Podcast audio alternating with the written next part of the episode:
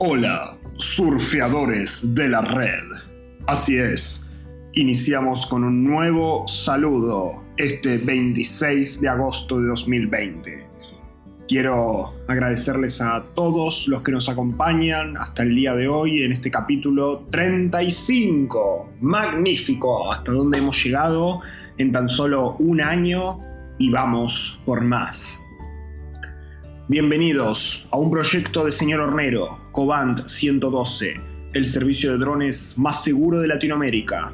Hornero Podcast es un lugar de reflexión, debate y concientización sobre drones. Mi nombre es señor Hornero y hoy vamos a responder una pregunta de otra querida oyente que nos pregunta cuáles son las diferentes configuraciones de cámara y ajustes de vuelo que necesito hacer entre capturar fotos y videos con mi dron.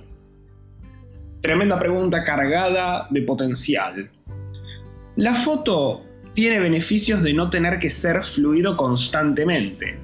¿Me entienden hasta acá? O sea, la foto es un momento, es un frame en, en conceptos de video el video constantemente tiene que quedar fluido y no podemos jugar tanto con los movimientos bruscos. En la foto podés detenerte y tomarte tu tiempo para tener la buena toma. Ahora bien, aproximadamente entre 30 40 km por hora ya vas a empezar a tener un efecto medio gelatina. Perdonen siempre ando con complicaciones de salud. ¿Qué es lo que pasa? ¿A qué me refiero con 30 40 km por hora? El dron a una velocidad muy rápida y también contando si uno llega a tener un viento en contra de esas velocidades también, lo que empieza a pasar es que el estabilizador no, no va a actuar muy bien en contraposición, puesto que lo estamos exigiendo una calibración, una estabilización de a una cierta velocidad muy rápida, al mismo tiempo que todos los motores tienen que reaccionar fuerte al viento que tienen en contra, y produce un efecto gelatinoso, es decir, como que la imagen baila completa, ¿sí? se mueve como una gelatina.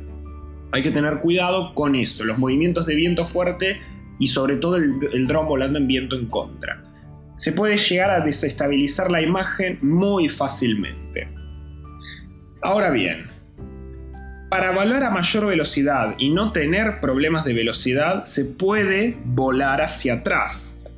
Hay que prestar atención al tema del obturador por si querés fluidez o movimientos más duros. Es decir, a mayor cierre, mayor velocidad de obturación, vamos a tener un movimiento más duro, pero es muy probable que a nivel foto e incluso video, perdamos menos información en cuanto a, lo que ya hablamos en, un par de podcasts anteriores. Y si elegimos por el modo cinematográfico de un obturador a muy poca velocidad, vamos a tener que tener en cuenta todo esto del efecto gelatina u otras problemáticas que vienen a volar a tanta velocidad. Damas y caballeros, muchas gracias por escucharnos. Recuerden que subimos un capítulo todos los miércoles a las 10 de la mañana durante 2020 y durante 2021 subiremos miércoles y viernes a las 10 de la mañana.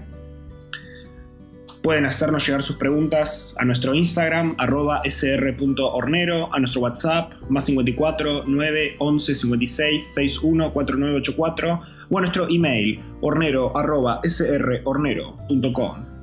Muchas gracias.